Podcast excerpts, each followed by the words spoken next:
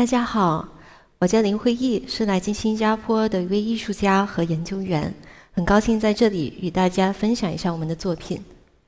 我是赵雨林这个艺术双人组的林，赵峰，呃，就是左边的这一位的话是我的先生，也是我的创作伙伴。我们从二零一零年开始合作创作艺术项目。我们创作的第一个艺术项目是关于贫困县这个话题。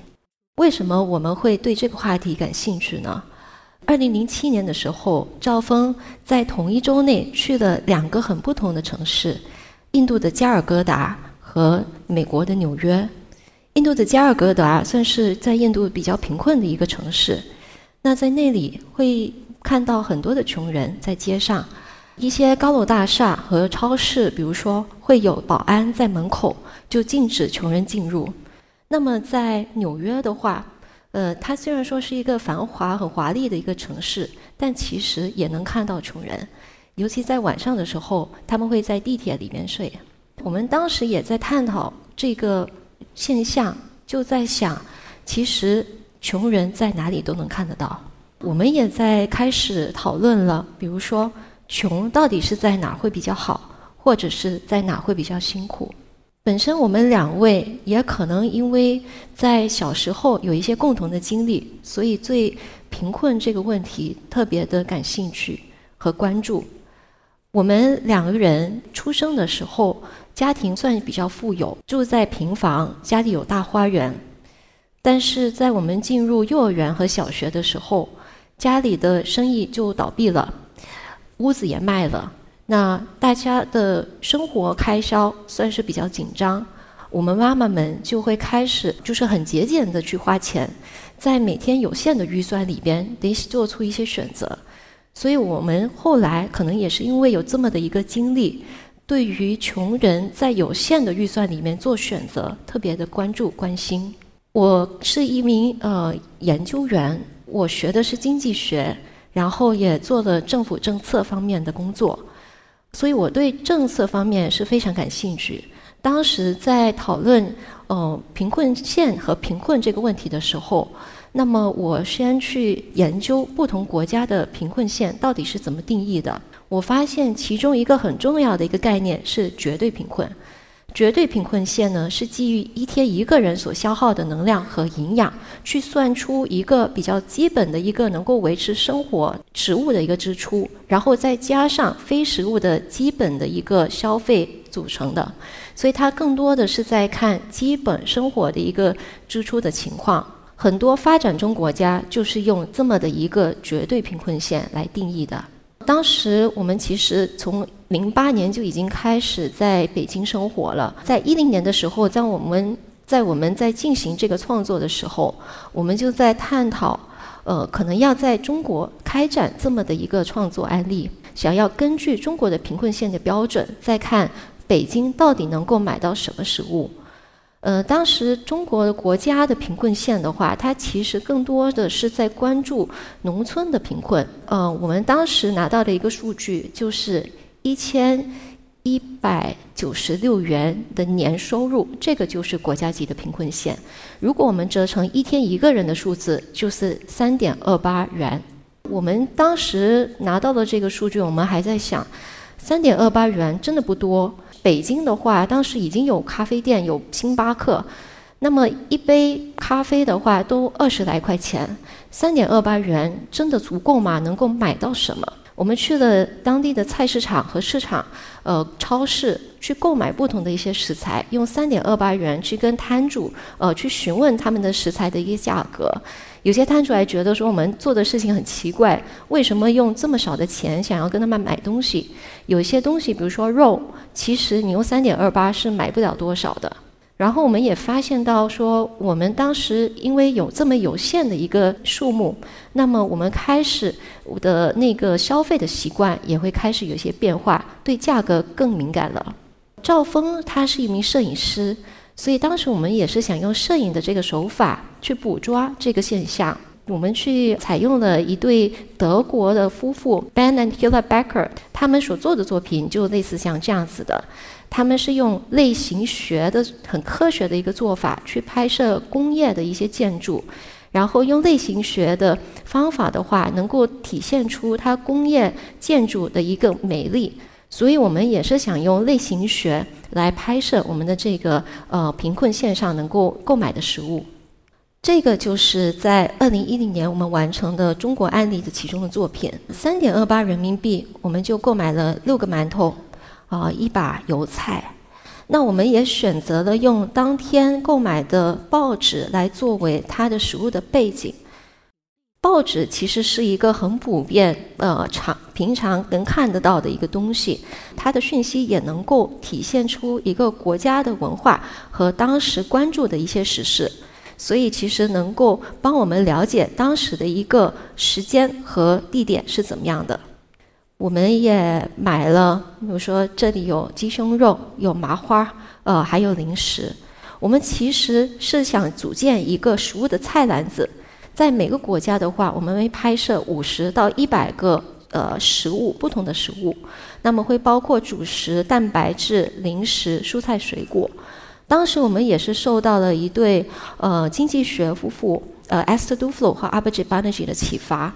他们做了很久的一些呃贫困的研究，那他们所发现的就是，呃贫穷人其实和我们一样。有时也会有非理性的一些消费跟渴望。如果一天有多一些的那个呃收入的话，那他可能不会选择最基基本的一些呃食材，但他可能会有呃一些想要去吃好一点的肉或鱼，或者是去买一些巧克力和糖果给孩子们。所以我们其实更多的是想要体现出他的不同的一些选择。那我们在国内外开始和一些朋友去分享我们的这个作品，当时的反应令我们很吃惊。我们以为我们拍的是静物，所以应该是比较比较客观的一个方法，但是大家的反应都不一样。呃，比如说有人问为什么不去拍穷人可以吃的东西，而是去拍一些比较新鲜的食材、新鲜的蔬菜。我们觉得说这样子的一些反应其实很有趣，大家对贫困的这个议题都有不同的一些看法，呃，做这样子的一个项目跟表示的话，其实也很有意义，所以我们就开始把这个项目开展起来，而我们自己也对不同国家的情况很好奇，想要看看在不同国家的话到底是什么情况。我们去的第二个国家是日本。那日本它是一个发达国家，呃，在日本的话，它引用的是一个相对贫困的一个定义来定贫困线。那相对贫困呢，更多的是在衡量一个社会的贫富差距的一个问题，所以它会取得人口中值收入的百分之五十或六十定为这个贫困线。它更多的是在看社会阶层的一个距离。那在日本，二零一一年的时候，呃，中那个日本的贫困线是一千六百七十九日元一天一个人。那其中的话，我们把一部分，呃，算出一天，呃的食物支出就是三百九十四日元。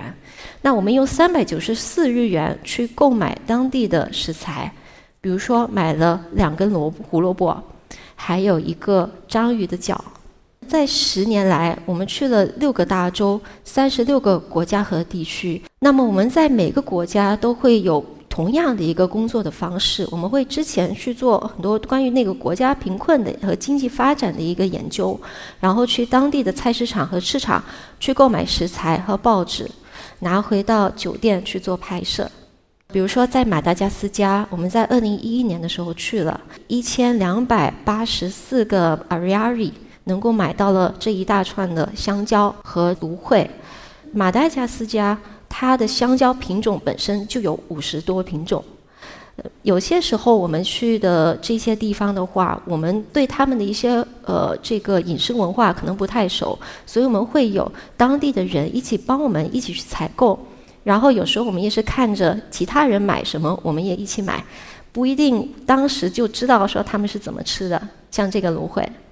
在法国，我们一五年去的时候，五点九九欧元的食物支出，我们购买了这些 purple endives，呃，它有点像紫色的娃娃菜，还有这些呃香料。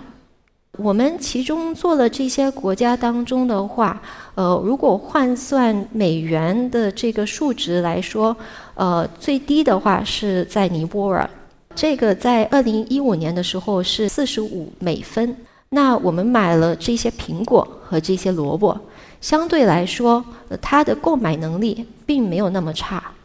从呃美元换算的数值来看的话，最高的是挪威，在挪威一四年的时候是十点二六美元作为食物的支出。我们买了这些胡萝卜和这个鱼子。呃，其实相对来说，挪威的农业的就是农产品是非常品质高的，而且它整个食物的供应链是非常发达。我们去了这些国家，我们也发现每个国家其实面临的不同的一些问题。比如说，这个是埃塞俄比亚，我们在一九年的时候去了，当时六十六美分就只能买这些食物，每一个照片都是值六十六美分。就比如说上面一行的那个两片西瓜，和它下面的一粒苹果，我们想要买肉，但是我们发现说，在当地的菜市场的话，它只能以整只鸡的去卖出去。所以他不愿意切一小块来给我们，所以我们拿了六十六美分是买不到肉。然后在当时的话，二零一九年国家还算是在一个比较和平的一个状态下，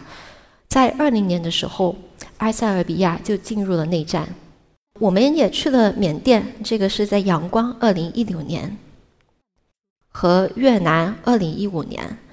呃，我们。看到说，哎，越南的菜，它的一些蔬菜水果看起来其实它颜值很高，好像就是很干净，呃，很新鲜的样子。呃，相比之相相对来说，比比缅甸的蔬菜水果看起来更漂亮。呃，我们跟本地的一些摊主聊了之后，发现说，越南的很多蔬菜水果和农产品是从中国进口的。呃，所以其实从中国进口了之后呢，呃，农产品也变得越来越便宜。那这对本地的消费者来说是一件好事，但是对本地的农户，那如果他们的收入，呃，因为这些进口的产品有竞争了之后，而收入有所影响的话，那他可能得去找其他的工作，呃，找其他的收入来源。那相比之下的话，再回到看缅甸的他们的一些呃这些蔬菜水果。呃，它其实可能看起来没那么漂亮，但是它有很多本地的一些特产，比如说第一行的中间的那个小茄子，和左下角的这个荷花。我们在一二年的时候去了巴西 Rio de Janeiro，因为一四年的时候就要进行世界杯，所以国家引进了很多的这个投入，经济也在迅速的发展，所以大家都很看好它国家的一个未来。但是，其实我们在当地走访的时候，发现了一些比较意外的事情。当时的那个贫困线折成一天一个人是二点三三呃 real，就是一点二三美元。我们用了一点二三美元，想在呃贫民窟里面的小卖铺去购买一些食食品，发现说贫民窟的食品其实是很贵的。那我们就问当地人哪里才可以买到更便宜的一些食品？那他们说，你需要去城市，就是比较郊外的一些大商超，才能够买到便宜的食品。郊外的商超的话，其实离贫民窟有四十五分钟的一个车程，一趟的车程的车那个大巴费用的话，也要二点五 real，所以比他一天一个就是呃贫困县的价值还高。所以穷人的话是根本不会花这个钱，他也不能够花这个钱去去到更远的地方去买便宜的食物。然后为什么贫民窟里面卖的食物是贵的呢？我们发现了，其实是因为他们的小卖铺本身卖的量就不多，而且很多这些贫民窟是由黑帮来控制的，黑帮控制的这些地方也有他自己的一些危险，所以。在这里的贫穷人，他们其实生活在一个既不安全又食物又贵的地方，穷人被卡在一个没有选择的一个处境。当时，呃，我们离开了之后，就感觉说这个情景让我们比较不安。然后后来我们也看到了新闻，就是说在一四年的时候，呃，巴西的它的经济其实进入了萧条的一个状态，所以经济的 GDP 下滑了很多。所以当时我们可能就是见证了一个社会跟经济很脆弱的一个呃情况。我们在印度呢，呃，一一年的时候也做了拍摄，当时。呃，其实国家在进行一个对贫困县的一个争论。那么印度的话，它是有城市的贫困县，也有那个农村的贫困县。城市的贫困县的话，折成一天一个人是六毛每分。当时的城市人尤其会觉得说，城市的贫困县是远远不够于他们的生存。他们认为说，城市的贫困县应该调高很多。那我们呢，就是因为当时我们是在城市做这个拍摄，所以我们选用了城市的这个贫困县，我们就买到了这些鸡肉和这些圆白菜。帮助我们做这个拍摄，呃，和采购的话，是一位印度的小小伙子，叫阿 Jun，他其实是我的单位的住宿的管家，他是从农村来到了城市工作，他的收入也不高。当时尔仲知道说我们在做这个项目的时候呢，他就好奇，他尤其对瑞士这个国家好奇，他问了我们说：“瑞士也有穷人吗？”但是当我们给他看瑞士的案例，他就很惊讶。他看了这些照片，他就反应过来说：“我想他们的选择还没有我的多。”所以我们也发现，其实。有钱的国家也有有钱的国家的问题。当时我们也二零一一年的时候去了美国纽约，呃，美国纽约的话换算呃出它的一个贫困线，呃上能够购买的一个就是食物的支出的话是四点九一美元。在美国的时候，我们就发现其实穷人就是新鲜的食品的选择不多，他们买不起，而更多的是在吃很多加工的一些食品。当时的话，也是美国在三十年以来穷人的人数最高的一年。我们去拍了美国的这个案例，然后跟一个呃当地的一个摄影教授做了一些分享。他就跟我们说：“这就是我每天的食物预算。”我们当时很吃惊，我们问他说：“是一天吗？还是一顿？”他说：“是一天，因为他其实没有全职的工作。”他的工作是不稳定的，所以他的收入也不稳定。而他有房有车，但这都这都是靠贷款和信用卡来维持生活。所以在发达的国家，比如说美国，很多的这个贫困并不是我们想象中的，只是呃流浪街头、无家可归的人。他可能是白领人士，他可能是有教育的，他可能有房有车，但他还是生活在一个贫困的一个边缘上。我们在这十年来也发现了一些就是贫困线跨过时间的一些变化，比如说在中国，我们从一零年开始记录了，呃，在一零年的话，三点二八人民币能够买到这六个馒头，然后后来一二年，呃，那个贫困线也调高了到六点二人民币，买了九个馒头，是有一个比较大的一个增长。一六年的时候买了八点二人民币的十二个馒头。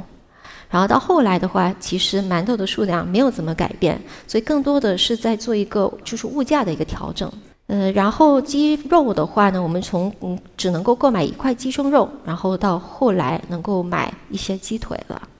那美国的话，我们也是看了它一一年的情况和它一九年的情况，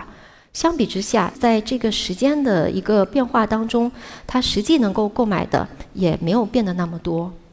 我们看了这个情况，我们的一个反应就是，绝对贫困解决了之后，下一个更难解决的问题是贫富差距。那么，国际组织 World Inequality Lab 做了这么的一个分析，它就是在看1980年到2010年的呃全球的一个贫富差距的一个增长的问题。纵坐标的话，它是在看一个收入的增长，然后横坐标的话，不同的一些收入组。我们能看到，说左边是收入最低的人群，呃，那右边的话是收入最高的人群。从这个图，我们看到说，呃，收入最低的人群百分之呃十的人群的话，那他可能经历过的一个收入的增长，可能是在百分之八十到十一百。那在这段时间里边的中级的人群的话，他可能会经历过的这个增长是百分之五十以下，而最高的、最富有的这股人群，在最右边的那那组人，呃，零点零一百分之零点零一的这组人的话，那他可能会看到百分之两百的这个呃收入的增长，所以他收入的增长是不平等的，所以往往我们在关注一个社会的发展或经济的发展的时候，我们会看它 GDP 的增长，但是它 GDP 增长后面的话，其实有不不平等的一个增长的一个问题。我们在十五个国家做过呃不同的一些展览，呃，有些观众呢就跟我们说，他们可能会带一些小孩子去看一些展览，去看展览的时候。呃，孩子们可能很多艺术品他们不太会呃知道或者不太感兴趣，但是看到我们的作品的话，呃，他们会开始提问，对贫困这么的一个比较抽象的问题呢，开始有一些讨论。所以对我们来说，这个是可能是艺术的一个意义。那我们继续的用食物和日常生活的东西来做这种艺术的一个主题。呃，接下来的这个项目呢是关于大黄鱼。那大黄鱼它是在七十年代的时候是从大海捕捞的。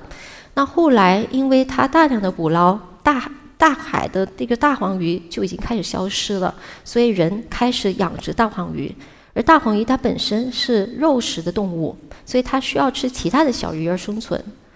所以我们跟呃一个国际组织合作和。科学家和渔业专家，我们也走去了呃这个福建的四个港口去走访，发现说一公斤的大黄鱼其实是需要吃七点一五公斤的饲料鱼才能够长大。四条鱼是长得像这样子的一些鱼，它是不漂亮的一些鱼，它可能是幼鱼或者是一些非商品的一些品种的鱼，它没有一个市场的价值。